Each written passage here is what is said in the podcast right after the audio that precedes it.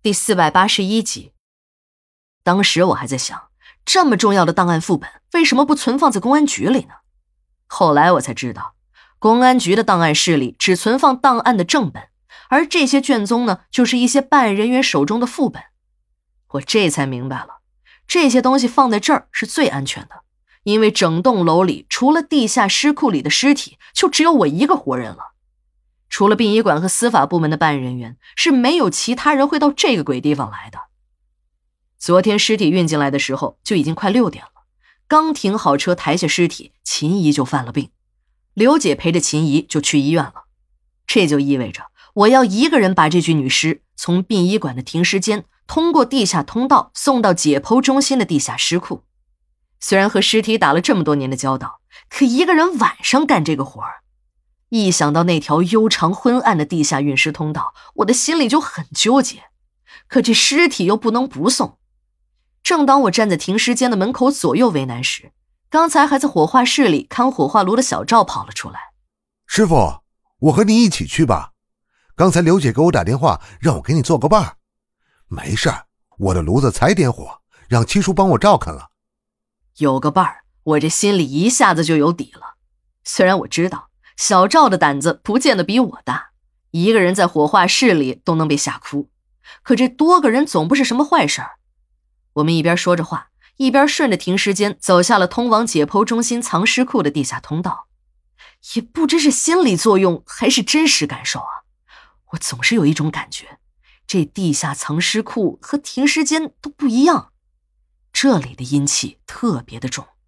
我身上穿着厚厚的羽绒服，零下二十几度的严寒我都没觉得冷，可只要一进这地下通道，我身体就感觉像被冻僵了一样。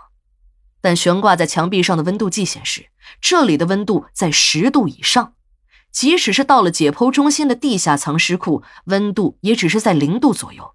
这里又是一个相对封闭的空间，根本谈不上什么风寒。小赵这个年轻人很机灵，有活总是抢着干。一开始推着停尸床走的还很快，可是这越往前走的就越慢了，最后干脆有一点迈不动步子了。我的心里虽然也害怕，可毕竟在殡仪馆干的年头多了，啥怪事也都经历过了，又是小赵的师傅，自然不能先乱了方寸。我接过了停尸床，这次小赵没有坚持，立刻松开了手，跟在了我的身后。地下通道中很静。我们两个的心跳声似乎被放大了很多倍，砰砰作响。地下通道的尽头是一扇大铁门，一把特大号的大锁挂在上面，只是挂着，并没有上锁。门的那一边便是解剖中心的地下尸库。由于门锁只是挂着，并没有关严，地下通道里的昏暗灯光顺着缝隙照射进了藏尸库。我打开了地下尸库的灯，那是几个一千瓦的小太阳。同时亮起来的时候，整个地下尸库都会被照得通明。正当我要打开门，手刚碰了大铁门时，一只大老鼠擦着我的身体，急速顺着地下通道向停尸间的方向跑去。也正好在这时，我也打开了大铁门，惨白的光立刻照进了地下通道。小赵一溜小跑的推着停尸床进了地下尸库。由于太紧张了，不知什么时候那女尸身上盖着的那个被单也不见了。我看了一眼这个女人，很漂亮，瓜子脸，身材均匀，身材也很丰满。当我再次扫过女尸的脸时，发现这个女人的眼睛不知什么时候睁开了，那长长的睫毛上还沾着晶莹的泪珠。出去的时候，我和小赵没有走地下通道，而是坐着死人用的电梯上了楼。最倒霉的是，第二天一早，我又看见了这个女人。就站在解剖室的门口，向里张望。自打我从墓地的守卫室搬到了解剖中心的五楼居住，便养成了一个习惯：如果不是困得抬不起眼皮来，我是不会回宿舍睡觉的。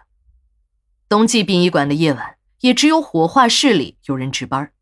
七哥和小赵一组，强子带了两个新人，老王又收了个徒弟。由于老王的年纪大了，又是返聘人员，只是值白班。我负责带小赵和七哥。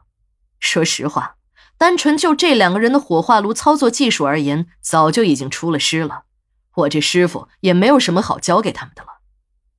我和小赵两个人把那具女尸送进了解剖中心的地下尸库，便返回了火化室。